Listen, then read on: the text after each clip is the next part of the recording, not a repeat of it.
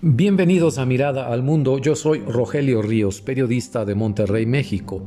La reflexión de hoy la he titulado Wendy no ha vuelto.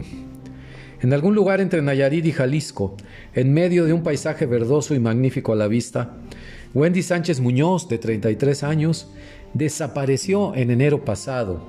Ella viajaba sola en su camioneta mientras hacía un recorrido que ya tenía muy conocido, de San Pancho, Nayarit, a Guadalajara, Jalisco, un sábado en la mañana para visitar a su familia. Nunca llegó Wendy a su destino. No se sabe nada de ella hasta la fecha.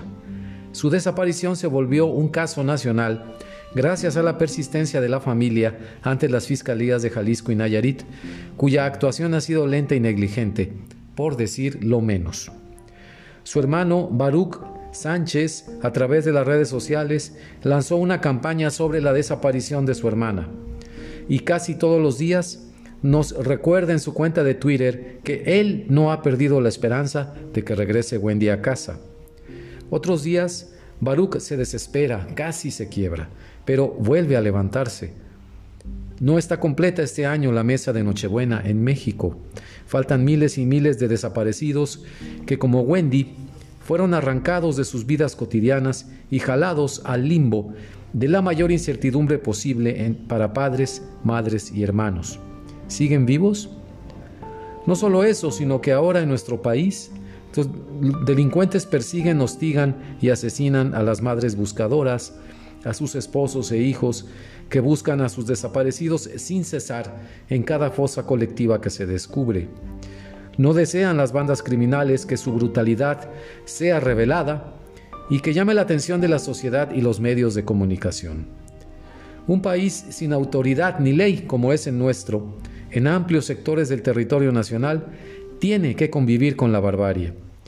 Wendy no desapareció en lo alto de una agreste sierra o en un pueblo alejado de la mano de Dios, sino en una carretera muy transitada y supuestamente muy bien vigilada, Aún así, no hay rastro de ella. Guardo en mi celular una de las fotografías que Baruch subió a su cuenta de Twitter.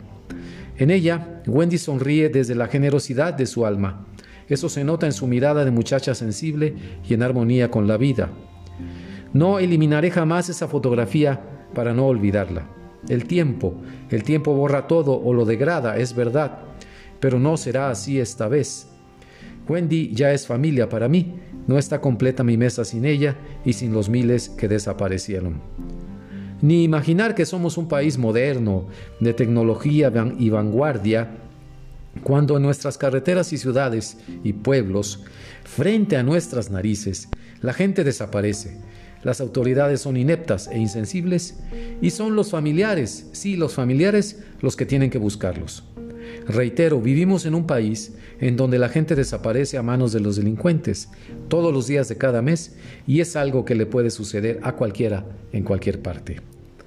En su primera visita a México en noviembre pasado, el Comité de la ONU contra las Desapariciones Forzadas reportó que los expertos percibieron en víctimas y familiares la imagen de una sociedad desbordada por el fenómeno de las desapariciones con una impunidad sistemática, dijeron en su informe y que les manifestaron su impotencia ante la inacción de algunas autoridades en un clima de indiferencia y falta de progreso frente a su búsqueda de respuestas y de justicia. Hasta aquí el reporte de la ONU. Cierro yo con esta columna el 2021 y agradeciendo a Dios las bendiciones recibidas. Elevo una oración por Wendy Sánchez y por los miles y miles de desaparecidos, por Baruch y todas las familias de las madres buscadoras, y pido que regresen sanos o sean encontrados, que es una forma de regresar para cerrar el círculo insoportable de la incertidumbre. La Navidad por los desaparecidos en México, que así sea. Feliz Navidad, feliz Año Nuevo y nos vemos en enero del 2022. Muchas gracias.